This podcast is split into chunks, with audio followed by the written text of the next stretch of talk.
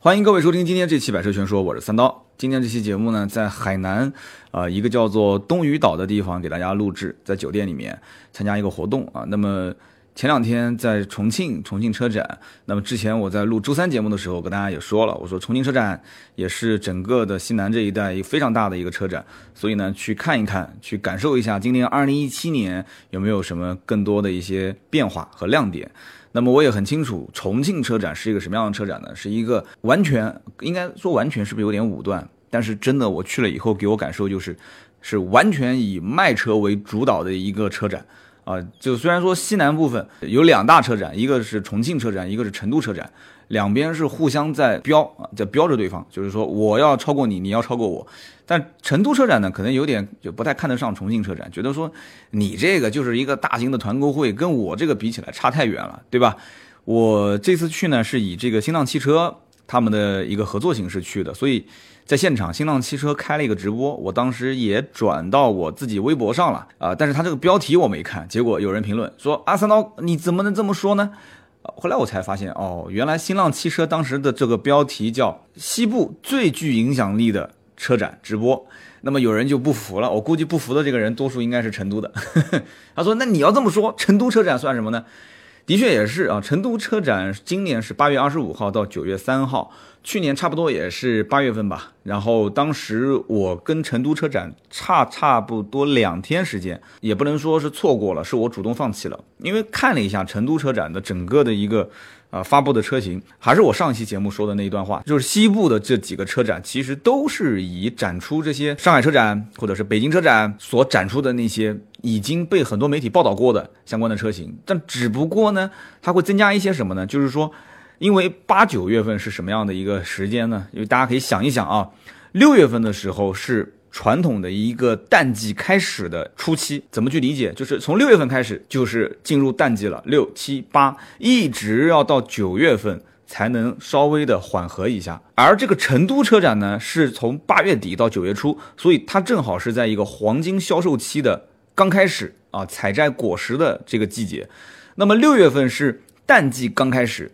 啊，所以你看，六月八号到六月十四号，重庆车展，重庆车展可以这么说，整个啊成都啊，应该讲重庆的经销商，重庆也是三千多万人口啊，我说的不准，你们别喷我啊，应该是三四千万人口，就这么大的一个一个城市啊，一个一个直辖市，那他就指着这个卖车啊，经销商肯定是杀的眼红啊，所以当时我一去。这个展台，我就发现，我进这个它是 N N 一到 N 八展馆，我进 N 一展馆的时候，我就发现，我的天呐，这是史无前例的这个销售员之多啊！就一个展台两边直接给你围起来了。我相信去过重庆车展的人肯定也是这样的感受，而且今年是尤为给人感觉是，就是这个这个这个怎么讲呢？就我估计 4S 店里面已经没有销售了，就留个两三个销售，就其他的人赶紧全部拉到重庆车展的现场，啊，火拼这么几天。为什么要火拼？很简单，因为淡季嘛，啊，六月份一定得要多储备粮食。什么是粮食呢？就是订单。所以六月八号到六月十四号，重庆车展真的每一家都杀的眼红。而且我可以负责任的讲，肯定是前三天的优惠幅度是最大，因为前三天要尽量的去抢对手的订单，尽量的是去完成任务的，就是按照时间进度走嘛。比方说八九十十一十二十三十四七天。我每一天按百分之十五的时间进度，那我的订单一定要超过我的时间进度，它一定是前几天会杀非常狠的价格，非常非常狠。那么过了前三天之后，从第四天、第五天、第六天，逐渐把优惠回复到正常行情。啊，如果说这个车订单还没有吃够，那有可能继续放；但是已经吃够了，厂家每个月只能给我五十台，我手上已经拿了一百张订单，那这个车我就先把价格优惠收回来。所以重庆车展啊，不夸张的讲，是我就是所有见过的车展当中。就是销售顾问的现场数量最多的啊，而且是一个赤裸裸以卖车为主的车展。那么成都车展很明显跟它这个级别档次就一下就拉开了嘛。成都车展是 A 级车展啊，就重庆车展还评不上 A 级车展。虽然我也不知道这个 A 级包括国际车展到底是以是以什么样的形式去评定啊，就有哪个专家知道的，请在我节目下方留言啊，我不知道怎么评，但是。成都车展是这么说的，他说我们呢车展规模十五万平方米啊，就确实也是，他们当时也是八九个展馆啊，然后我们接待的人数是六十九万观众啊，两千七百多家媒体，八千四百多名记者啊，三刀也算其中一个了，因为我是领着记者证进去的。那么重庆车展怎么说呢？重庆车展说我们是十六万平米，五十一万观众啊，就你看十六万平米比你成都车展十五万平米要大是吧？我们是五十一万观众啊，然后上一届成交了两万五千六百七十八台，也就是去年。总成交额是三十八亿，所以你看重庆车展，它官方披露的数据都是包含成交数量和成交金额，对吧？我没听说说上海车展说我们这一次成交了多少，我也没听说北京车展说我们这一次成交了多少。哪怕就是广州车展，对吧？广州车展第一天是媒体日，第二天、第三天他也卖车，但他也不会说啊，我们这一届车展成交了多少多少，他不会是报这个数据，他只会说我们有多少辆全球首发啊，多少辆是概念车，然后多少辆是国内首次啊，就是展示或者是这个正式发售上市。所以重庆车展很明显，一个这么多人口的一个城市啊，然后这么多经销商就指望着说，哎，你举办一个大型车展，对吧？平时小的我们就不说了。这个车展，全重庆的老百姓都指着可以拿到一些优惠，都捧着钱过来订车，对吧？所以说我我我能不能趁这个车展多拿点订单？包括这个车展，其实我可以有一种感觉，因为它叫什么？它叫重庆，叫汽车工业展，所以它背后也是政府在主导啊，想让它的影响力更大一些。而且重庆跟成都很多事情都是互相标着的，对吧？成都说起来它是辐射整个四川省。但是重庆呢？重庆一个城市就那么大，所以两边是互相标着的。以前不开玩笑说嘛，重庆第一天宣布这个直辖市的时候，第二天就拉横幅了嘛，说欢迎成都人民来重庆玩。然后呢，当天晚上去吃火锅，跟几个哥们儿在一起，正好有一个哥们儿是在重庆。读了七年啊，读了七年，他是这个本硕连读，读了六年六七年。这哥们儿呢，当时就跟我聊天说，这个重庆人跟成都人说话风格，包括饮食风格，就整个其实听外外地人听可能觉得口音是一样的，其实真正你要是在这边生活时间长，你会发现完全不一样。回忆一下他是怎么说的，就是说重庆人说话呢就更冲一些，就是讲话语速快。然后他们说，我说我上上海人说我都是阿拉啊，翁啊，那么这个重庆人说我说老子，所以你看有有有包括这个这个西部有些地区不仅仅是重庆啊，包括我记得是西安啊，西安也是老子明天不上班，对吧？啊，那是湖南是吧？好像说错了，是西安还是湖南？都说老子，对吧？然后这个重庆也是，重庆一开口就是老子老子啊，所以他们可能外地人就不太习惯，但是成都人说话可能偏。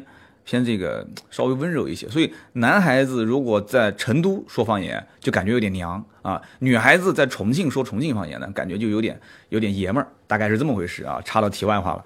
那么重庆车展这一次呢，啊，有一个很有意思的现象啊，门口一个大牌子竖着，竖着什么牌子呢？叫做高考生免费观展。正好这两天是高考，高考一结束之后嘛，对吧？它一直到六月十四号，所以。大批量的吸引高考生，所以你说高考生免费观展有什么意义呢？对吧？一个高中毕业生过来买车吗？错，其实你想一想，这背后你就知道了。这个车展它是以销售为大前提的，所以你这个高考考生过来，对吧？高考考生，你说年纪大也不算大，说年纪小也不小，对吧？半成年不成年的样子，就有人讲说，哇，我就是一个高中生，你说我没成年？不，我是指你跟那些社会人士比起来还不算啊。所以这些人大多数一定是来看车，是有父母陪同，所以以高考生免费观展的形式给你免一张门票。那么同时，父母至少有一位跟过来，这样的话就是希望能让父母作为这个消费的主力啊，是不是该换车啊，或者是家里面再添一辆车啊？那么说一说去整个看这个车展的大体的印象。首先，我觉得管理上还是有些问题，可能也是这个承办大型车展的经验不足。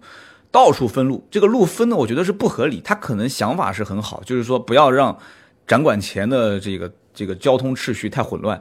但是你展馆前确实是不混乱了啊，因为根本就没什么车了。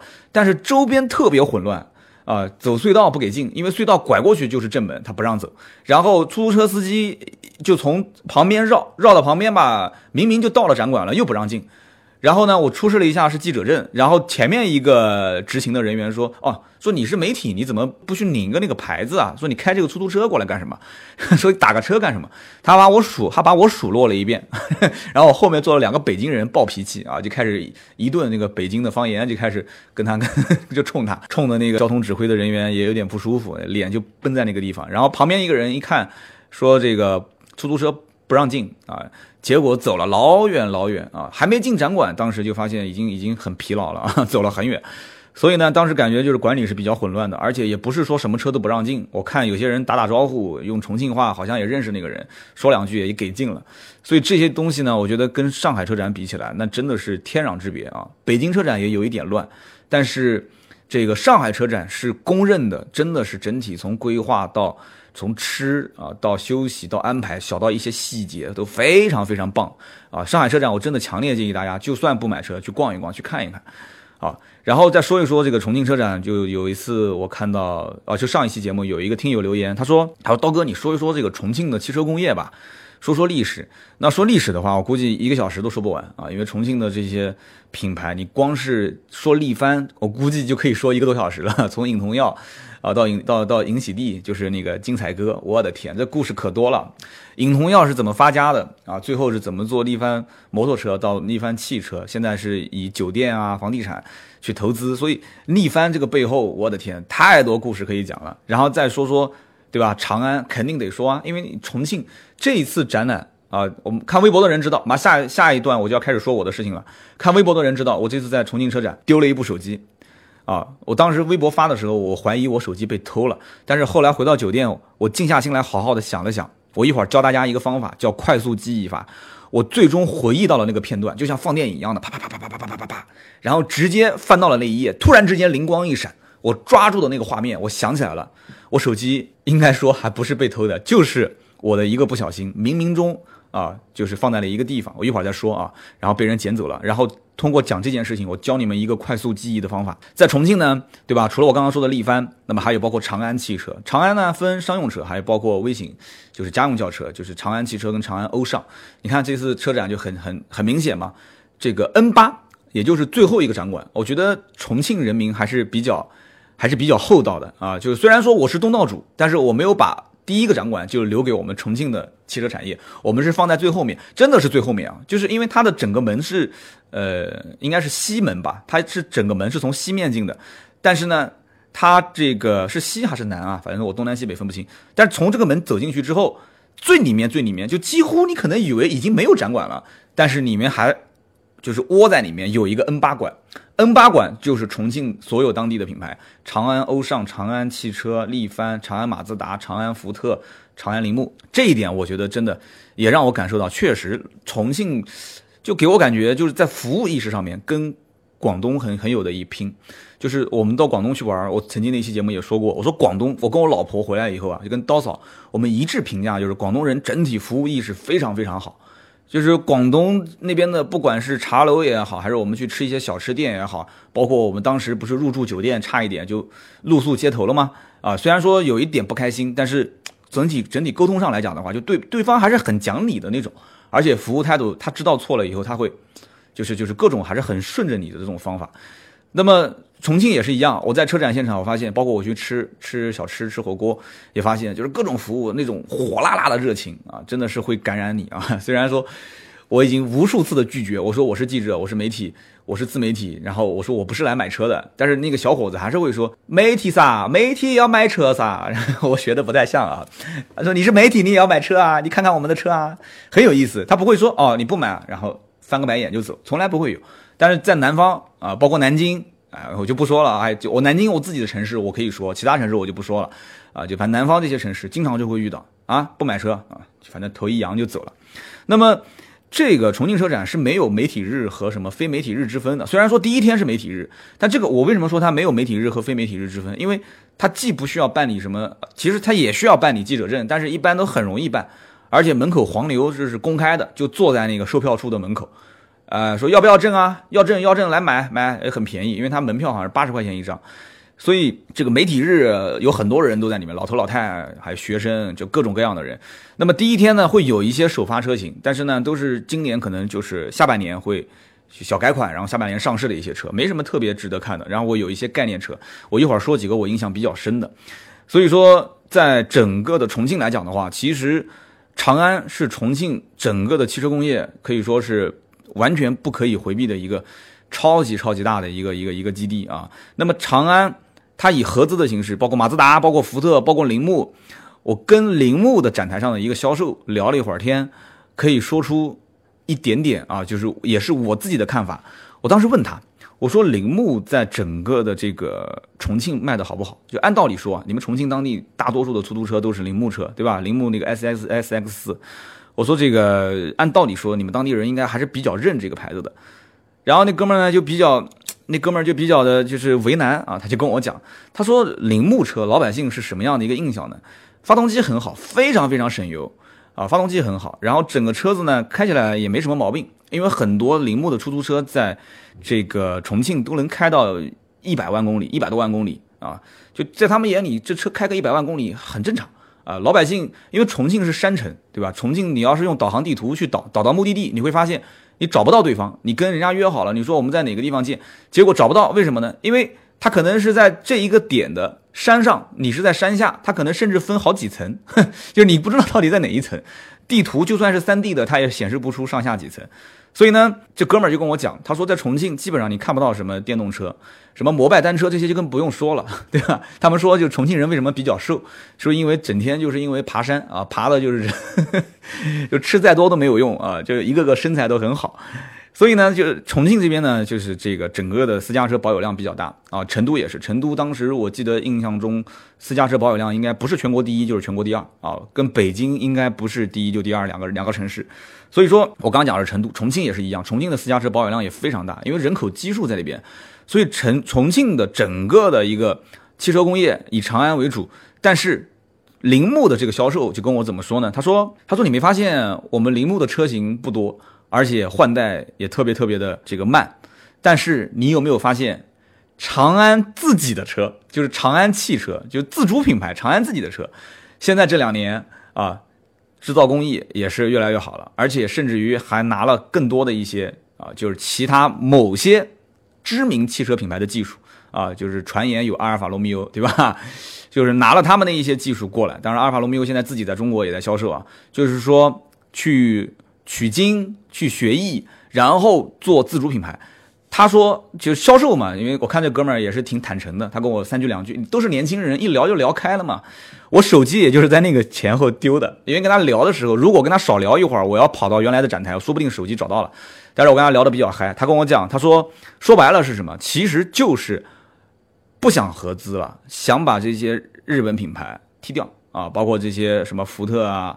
啊，马自达也是日本的嘛，对吧？福特美国的品牌，想把他们踢掉，啊，想最终自己完成一次蜕变啊，完成一次自主品牌的升级换代，就不要再跟这些，其实铃木手上很多的一些微型车的技术拿过来在国内卖，国内的老百姓又不认，因为中国人不太喜欢开微型车。那么再往上走，SUV 的技术，对吧？MPV 的技术，其实铃木有一款 MPV，我之前不说过嘛，就印度神车，印度的五菱之光，啊，五菱宏光啊，不是五菱之光，印度的五菱宏光，对吧？这些东西其实。各种战略在中国投放都是，都是要不就是延缓，要不就是错误。所以，他觉得说这里面其实并不是铃木的中国方的领导不知道，而是本身就不觉得说要让铃木这个品牌要发展的有多好。但是这个我只认可一半啊。如果铃木真的能在中国挣钱，对吧？那这个为什么我认可一半？铃木如果真的能在中国挣钱，那早就挣钱了。这个应该不是说有领导说我不作为什么的。那你要这么讲的话，那福特呢？也是长安的，对吧？长安福特，但是我没当场驳他啊，没有去跟他对峙。你说我毕竟比他年长几岁，对吧？我跟他在现场跟销售员吵起来，那这个不太好，对吧？长安福特呢？长安福特就很明显，对不对？虽然说百年福特毁于长安，但是这个毁，对吧？怎么个毁法？你可能说制造工艺偷工减料，或者车子的整个的装配啊啊，包括有一些不接地气的地方，但是它的营销方面是很多品牌值得学习的。福特完全是靠销售。靠 4S 店经销商把这个品牌给做起来的，真的是。当年福特在刚开始卖两厢福克斯的时候，谁认这个车啊？那个时候基本上都是宝来、速腾，甚至是捷达的天下。你福特福克斯算什么？哪根葱啊？但是完全是靠各种当地的巡演、巡展啊，在各种人流非常非常密集的地方，各种城市的这些 shopping mall，包括一些这种卖电子设备。我记得以前就是在南京的珠江路嘛，大广场啊，每个周末。福特就过去搞活动，全是靠销售挺出来的。长安马自达，对吧？那你要这么讲，马自达虽然说没福特卖的好，但怎么说也比铃木要强。所以他说是有些领导他是觉得要把，或者说是大背景是想把这些合资企业，把日系的合资企业踢走。所以呢，以一种不作为，甚至于拖延的态度去啊去去打市场，我不是特别认可啊，就是有这种可能性，有一点点在里面，但是不完全是这个因素。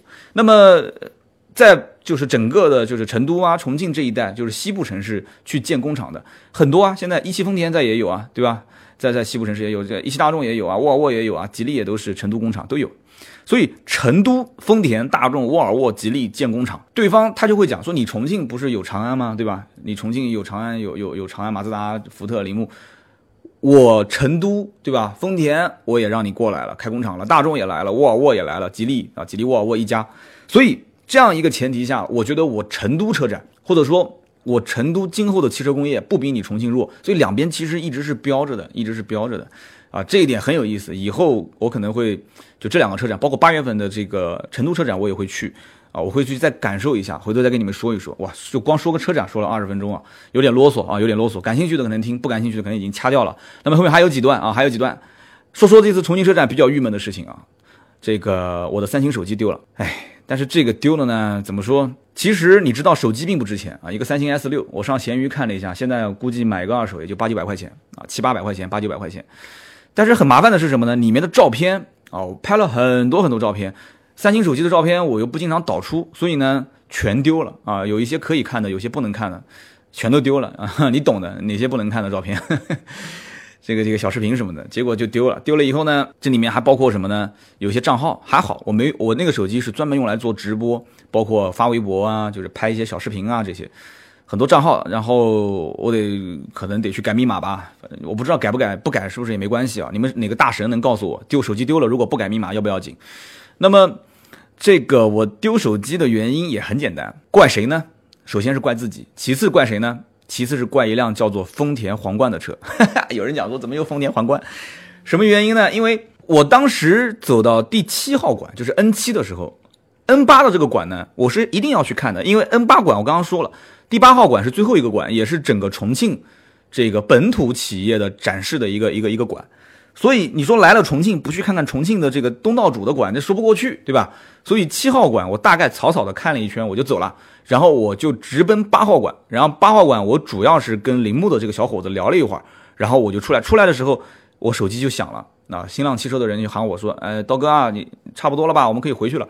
那么在出来的时候，我一摸口袋，发现，哎呦，手机没了。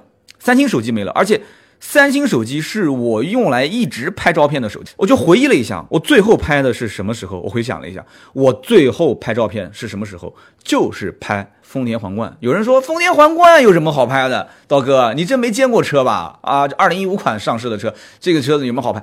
我不是说拍这个车，是当时丰田它这个展台很有意思，它前面呢，反正皇冠也展了一辆，展了一辆黑色的。那么二点零 T 的发动机，那么后面呢？它就是在那个整个大展台的背后展了一辆二点五的一个红色的顶配的三十一万多的那一款，那个呢我比较感兴趣。那我觉得是个顶配车型，我进去看一看它的这个顶配跟 BBA 有什么区别。其次就是它墙上的那十四幅画，我很感兴趣。有人讲说什么十四幅画？丰田皇冠是多少代了？现在十四代。它墙上把每一代车型的年份啊，什么时候生产，什么时候停产。然后这一代车型的主要的改变，全部以这种就是版画的形式放在墙上。我每一幅画都拍了一张照片，我当时准备顺手就发微博了，但是微博最多能发九张，所以我在想，我是发两条微博呢，还是挑几个重点发发？我正在犹豫的时候呢，我就没发。如果当时这一个微博发出来，那这一条微博就是三星手机的绝响啊，就是伴随着发了一个丰田，可能九张图片。三星手机就离我而去了。有人讲说，你说了半天，你还是没说的手机是怎么丢的。好了，我就告诉你是怎么丢的啊。我坐进了丰田皇冠的车子里面的时候。我突然之间，我东摸摸西摸摸嘛，对吧？我发现这车上两个大屏幕，对吧？它是双屏显示，上面呢是一个主要的这个功能显示屏，下面呢是那个整个空调的一个相关数据参数的调节。那我当时对屏幕是没有任何感觉啊，我觉得这个屏幕反而显得这个车很廉价。然后我就看到两块屏幕的下方有一个很深很深的凹槽，非常深，手伸进去几乎整个手掌都能伸进去了。这就让我感觉很有意思，因为为什么呢？因为当时啊，朋友的这个雷克萨斯的 LX 五七零，就是那个加价加个十几二十万的大的 SUV，它的那个 LX 五七零呢，啊，也是有一个非常非常深的一个，就是中控台下面的一个凹槽。然后呢，我就尝试着把三星 S 六的手机就放进了这个凹槽里。后面的事情你们应该就能想到了。放进去之后，我就没有拿出来了，我就忘了。因为雷克萨斯的那个 LX 五七零，它的那个凹槽放进去之后呢，它有无线充电功能啊。你知道三星手机本身是有无线充电功能的，但是那个皇冠的车上有没有我不知道，而且那个车子是没有电的，所以我放进去只是我只是联想了一下，我想哎。这个这么深，如果有个无线充电的话，那这个配置还真不错啊，就解决了一个就是开车充电要拿一根线的这个问题。但是无线充电很慢啊，这个就题外话了。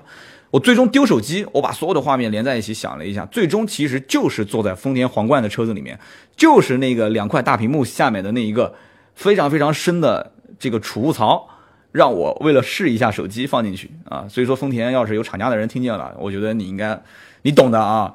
就是为了试一下这个储物槽，结果我把手机放进去没拿出来，没拿出来，后面一个人肯定是上车之后也是东摸摸西摸摸，发现哎这边有个手机拿走了，拿走之后就不给我了啊！而且我那个手机里面是一张直播专用的流量卡，是打不了电话的，所以我呼叫那个电话都没有用，哎就不提了。那么说说丰田皇冠吧，既然说到丰田皇冠，就说说丰田皇冠吧。丰田皇冠呢？其实说起来是十四代车型，但是在中国啊，中国的这一代车型呢，怎么说呢？在日本是二零一二年推出的，但是二零一二年推出了丰田皇冠之后呢，它没有把这个车型很快的推入到中国市场啊，没有推入到中国市场，因为中国真正的第一代的皇冠，没记错的话，应该是零三年前后，零三年前后，当时是直接以第十二代，就是编号应该是 S L S 幺八零，应该是车架号 S 幺八零，以这个形式啊，这一代车型进入中国，而且皇冠。在中国老百姓的眼里面是什么样的车呢？反正别人我不知道，反正至少我是这样认为的啊。我应该是代表着主流的一个观点，老头儿开的，而且是那种无欲无求的老头儿开的啊。为什么这么说呢？就是我既不需要 BBA 这些车子去撑面子，我呢又有就是大量的通勤的需求。就什么意思呢？就是说我经常要出差，我经常要跑长途，啊，我不需要这些 BBA 给我撑门面，我可能车库里面还有一辆奔驰的 S。啊，或者我还有一辆奔驰的商务车，或者怎样，或者宝马或者奥迪，我不需要，我只需要这辆车舒服，绝对的舒服，而且这个开出去呢，懂行的人一看就知道了，我也是有一些身价的，因为那个年代开皇冠，你知道，第一皇冠很贵，皇冠当年最顶配能卖到八十万，一点不夸张啊，进口皇冠当时能卖到八十万，那么国产以后就零三年前后，国产以后至少也是一个四十万上下的车，对吧？所以这样的一款车，排量是两点五和三点零，然后后来三点零没有了嘛？那么现在的话，等于就剩两点五跟这个二点零 T 啊。那么两点五是那个五 G R 杠 F S E，就是那个发动机，以前是四 G R F S E，就这一代发动机，其实也能凸显出什么呢？就是凸显出这个车就是给老头儿开的，因为它有意识的把它的相关的数据调的非常的平顺。就这个二点五的发动机，其实可以把它做的很暴力的啊，可以做的很暴力的。对吧？但是他把它做的很平顺，你去看看锐志就 OK 了啊。锐志后置后置啊，前置后驱啊，锐志前置后驱这样的一代车型。但是锐志据说后面也是陆陆续续也就不怎么产了啊。很多人也问我说，锐志是不是后面买不到了？就我觉得你在中国丰田，你推锐志都比推皇冠要强，真的。为什么呢？因为皇冠现在整个价格定位已经基本上就是去打奥迪 A4L、奔驰 C 跟宝马三系了。但是你想一想，对吧？我就是奔驰 C 的车主。你想一想，A4 奔驰 C，我卖了那么多年的 A4 啊，还有很多一些客户没买 A4 买宝马三系去了，包括我身边，你像名车志、钉钉这种都是开宝马三系的。你说这一类的人，有谁有可能会去买皇冠呢？对不对？有谁会去买皇冠呢？对吧？有人可能问了，说你都不敢对皇冠不感兴趣，你干嘛还要进去，还把手机丢上面呢？这个我只能说是冥冥中注定的啊！我这个人很相信命运，就这个手机就该丢了。啊，对吧？而且我苹果手机没丢，丢一个三星手机，这个我觉得已经是不幸中的万幸了。嘿嘿，啊，我们继续说皇冠。所以说这个皇冠啊，从一九五五年第一代车型开始啊，换代换代换代，一直换到十四代，对吧？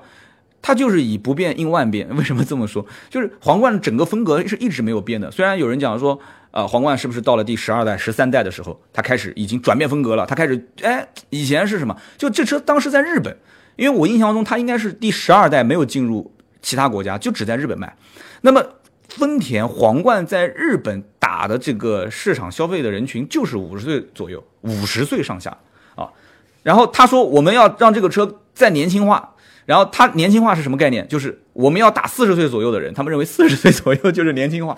我跟你说这没办法，为什么没办法？因为日本是老龄化的国家，他他们认为丰田皇冠五十岁左右的人开是中青年，啊，四十岁左右开这是青年。那谁知道中国有钱人都是二三十岁的，就是二三十岁都是开奔驰、宝马、奥迪的。所以丰田整个的这个调性，它就定错了，二次定位也没定准，真的是没定准。而且当年让这个丰田皇冠找谁代言？找佟大为，这个我觉得是非常非常失败的一件事情。佟大为代言丰田皇冠，我想来想去，我觉得不靠谱，怎怎么着我都觉得不靠谱。你说你找个什么张嘉译啊，或者找一个这个就是那个《人民的名义》里面李达康，就达康书记，你让他给你代言，哎，我觉得没问题。或者找那个老教授。那个老教授叫什么名字啊？就是就是你找他，哎，给你代言，我觉得没什么问题。就是你你得，我觉得达康书记这个年龄可能都有点年轻了啊，就应该是那个祁同伟他是他老师，就是那个年龄应该是基本上是这个调性。所以你找佟大为去代言丰田皇冠，我觉得就跟当年菲尔普斯代言是一样的，就是一大败笔啊。菲尔普斯代言不就是吗？前面刚代言，后面就传出吸毒的丑闻。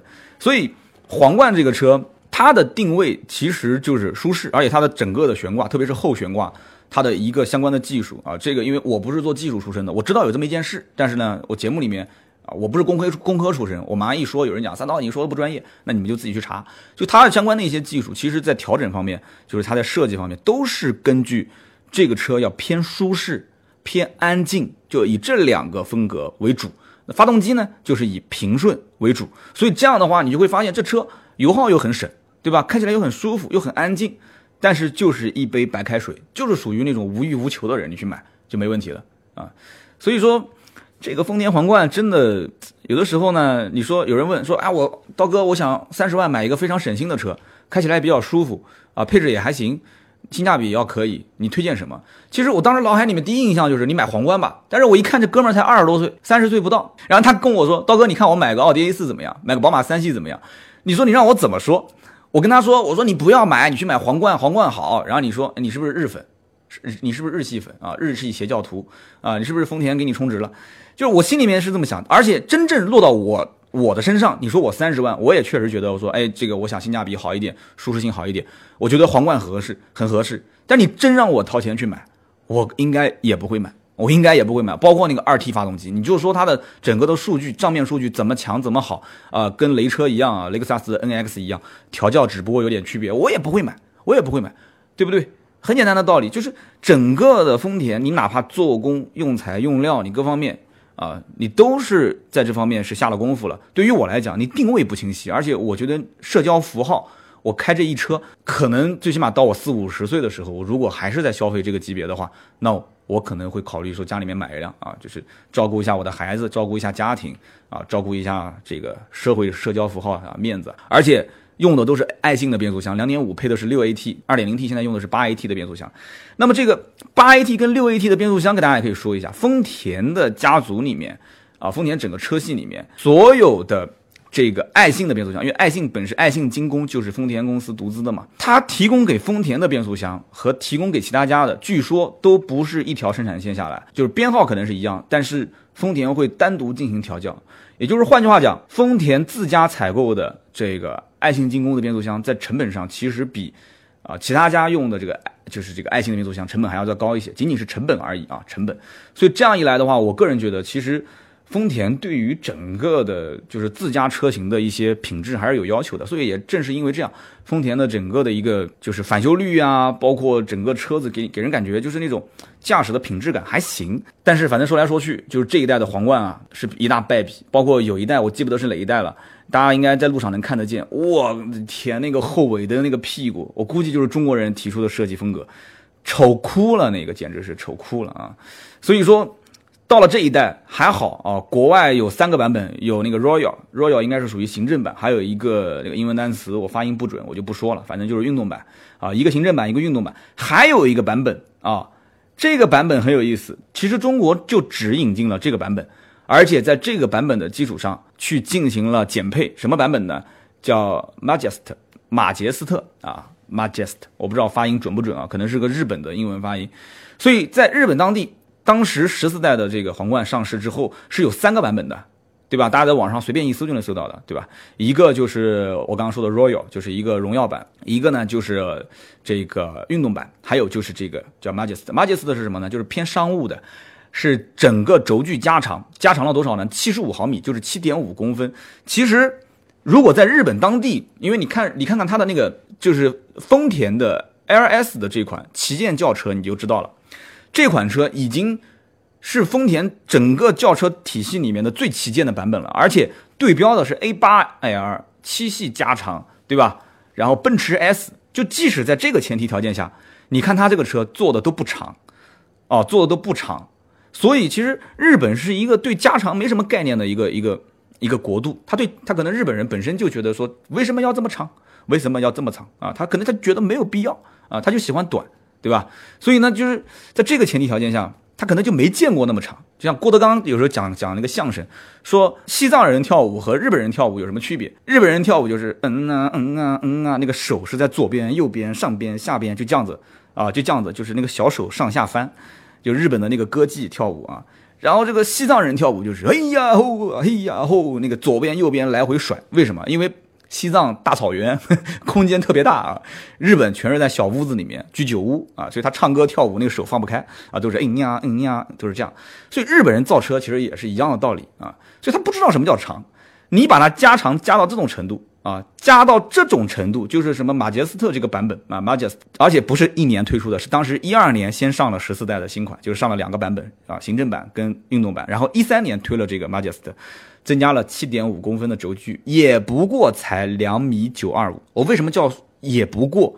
因为现在基本上 BBA 的什么 A 六 L 啦，这个宝马五系轴距都已经过三米了，两米九是什么概念？我的奔驰 C 轴距就是两米九。啊，有人讲说，刀哥，你不能以轴距来说车内空间大小。那我告诉你，对，轴距不能说。有一些车后驱车，有些那个什么中置引擎的，哎，好，你说同样轴距，但是这个车车可能就是空间不够。但是你不能的重置发动机、横置发动机它都会有影响。但你不能说，你不能说没有参考值啊，对吧？轴距还是有一定的参考意义的。所以两米九二五其实是什么？两米九二五就是奔驰 C、宝马三系跟奥迪 A 四 L 这个级别。所以。皇冠这个车不管怎么分析啊，虽然他说是个确实是一个很经典的车型，但是在各种各样的就是人群当中都没有去对它投去一个说，哎，我是不是首选考虑它？就是那些老头儿，就是真的是无欲无求的人。虽然他已经想让自己年轻化，再年轻化，再年轻化，没有用。而且他这个版本其实就是一个国外的马杰斯特的简化版。就是到中国来各种减配，为什么呢？因为定价低啊，对吧？在国外这车其实卖的很贵，但是在国内，哎，国产以后各种减配啊，各种配置不增加了啊，材料有没有减，这个我不好说，但是价格定的很低，就可想而知。所以说，在网上不是有人吐槽吗？说点烟器都没有，说很奇葩，怎么会没有点烟器？我也没仔细看啊，如果我说错了，你们可以批评指正。然后说这个后面的这个扶手拉下来之后，就是后排扶手拉下来，它不是有一个可以。直接通到后备箱的那个一个小的窗户嘛，大多数我可以说百分之九十以上的汽车企业，哪怕就是很便宜很便宜的车，它最起码是一个什么？是一个塑料扣板，对吧？按一下翻翻下来，结果大家猜一猜，丰田皇冠上面是什么样子？它是一个就是那种叫魔术胶，就是它是一块皮质的一个一个帘子，然后用用魔术胶，就是那种像就是听到这个声音了吧？啊，就是像我这个凉鞋上面这种魔术的双面胶连在上面的，我的天啊，相当欠档次。同时，它的这个木质装饰也不是真的实木，它是一种就是仿实木的塑料。所以你看，日本人做东西啊，特别是丰田是最典型的，它是什么？它是能达到同样的目的，它能省就省。只要能达到同样的目的，就想尽一切办法让材料去省。但是很明显啊，像德国啊，或者是像英国啊，就欧洲很多的一些汽车生产厂商，他就不会，要极致，要奢华啊。所以就是制造汽车的风格不一样，可能跟这个国家它也是一个资源极其匮乏的国家有一定的关系。那么我们再说说。关于这个皇冠的标，皇冠本身它不是用丰田的标，这个很多人都知道，对吧？它是一个独立的品牌去打造。其实它是学谁呢？它其实是学那些英国的老牌的一些这种这种品牌。比方说讲到英国就不用说了嘛，对吧？英国罗孚、路虎啊，为什么说罗孚、路虎？因为这个我英文发音准不准？你们不要在意啊。这个 Land Rover 就是这个路虎 Land Rover，就这个原先并不是一个品牌，它是。Rover 就是罗孚旗下的一款车。有人说怎么是一款车呢？其实就是一款车，Land Rover Defender 啊，Land Rover Defender 卫士，这就是卫士的英文，就是说 Land Rover Defender 它本身就是卫士的英文单词啊。你到国外的二手车网站，你去搜卫士，你其实只要搜 Land Rover，然后你后面的那个 Defender 你都不用拼，或者你直接打 Defender，它跳出来就是一个卫士啊。有的时候我也会去国外的二手车网站逛逛，虽然我也买不了，但我看看有多便宜，了解一下行情。然后呢，这个后来呢，因为罗孚公司本身也卖掉了，然后这个路虎也是倒手来倒手去，对吧？宝马不是也买过嘛？那么倒来倒去之后呢，它就独立成为了一个品牌。所以你看，揽胜的车上它是叫 Range Rover，R A N G E 啊，Range Rover 就是揽胜。然后你再看呢，Discovery Discovery 就是发现发现系列、揽胜系列、卫士系列。卫士虽然说停产，但后期很快还会再有。所以说。这个它就是独立品牌去经营，但是丰田把皇冠独立的这样的一个品牌去运营，并没有很成功。为什么这么说？就是你如果路虎独立品牌去运营的话，那没有问题，因为我们认路虎，路虎是做高端的 SUV 的。但是你皇冠独立出来之后，我觉得你也不是很高档啊，你也是跟丰田的 4S 店在一起卖，对不对？而且。你说丰田的高端，丰田高端，我认为就是雷克萨斯，对吧？那你除非中国不卖雷克萨斯，那哎，我认为你皇冠是非常高端。这所以说，它就是介于这个两者之间。原先其实它是想下一个很高明的棋，就是说我来去独立一个品牌，去牵制你 BBA，对吧？但是结果呢？发现他现在只能跟英菲尼迪、讴歌去玩玩了啊！这可能也说的有点太低了。但是呢，现在销量确实很差。你说跟什么帕萨特、迈腾，包括现在雅阁都卖得很好，一个月都是一两万辆，这车一个月都卖不到三千台啊！说三千都高了，可能就一千、两千辆。哎，不说了，反正皇冠说了这么多啊。如果想听一些技术方面的东西，你可以去听听同行的，我就分析分析市场，然后说说我的一些感受。车是个好车啊，反正。老头儿开，真的是老头儿开啊！就是你要买它，你去追求那种绝对的舒适性、空间啊，就是追求安静、追求这种平顺，可以考虑啊。但是你可能一辈子就是喝白开水了。我们继续再说一说这次车展上印象比较深的车啊，简单的说一下，因为四十多分钟了啊，有很多人估计也听不完了。那么车展上比较印象深刻的车几个，第一个防弹车啊，有人说怎么还有防弹车？真的有啊！但是这个防弹车我得要纠正一件事情，就是。我不知道是我看错了，还是它真的是打出来是防弹车。这个车严格意义上讲，只能说是防爆。哦，我的理解，它只能是防爆，倒不是防弹啊。防爆车，你像很多的一些这个银行的运钞车啊，它肯定是进行了一些防爆处理的。但你说的防弹，防弹，我我听到中国说防弹这两个字，我就觉得好笑啊。中国本身是禁枪的，那这枪枪支可能私人不是可，枪支是私人不可以拥有的，对吧？这个枪就不要说了。对吧？管制刀具，你后备箱你放把刀，你你试试，交警一查，直接给你扣车扣人，这个也是不允许的。再讲一个，你就是拎个汽油桶去加油站加油，你都要到到这个单位去开证明。你说就这样的一个国家，呃，这样一个非常安全的国度啊，我是绝对拥护共产党的啊。所以你说去单位开证明，这样一个国度，你开一个防弹车在路上有什么意义啊？有什么意义？这是一点，而且大多数的土豪，即使买防弹车，现在大部分的，就我认识的，也多数啊，多数都是买什么奔驰的普尔曼 S 六百，就以前的老 S 六百啊，就直接改装好了，从德国直接进口过来。那么这种车，它虽然是防弹，但是不懂行的人一般看不出啊，除了那个防弹轮胎，然后包括整个车的那种就是细微的一些造型，包括窗户的那种颜色都有点跟正常的都不太一样，因为它特别特别的厚嘛，防弹的玻璃，所以。你除非从一些细节上能看得出，但整个车身是没区别的。而这一辆车很有意思，这是一辆北汽的啊 BJ 八零，这个 BJ 八零已经改的就跟乔治巴顿一样了，真的一点不夸张。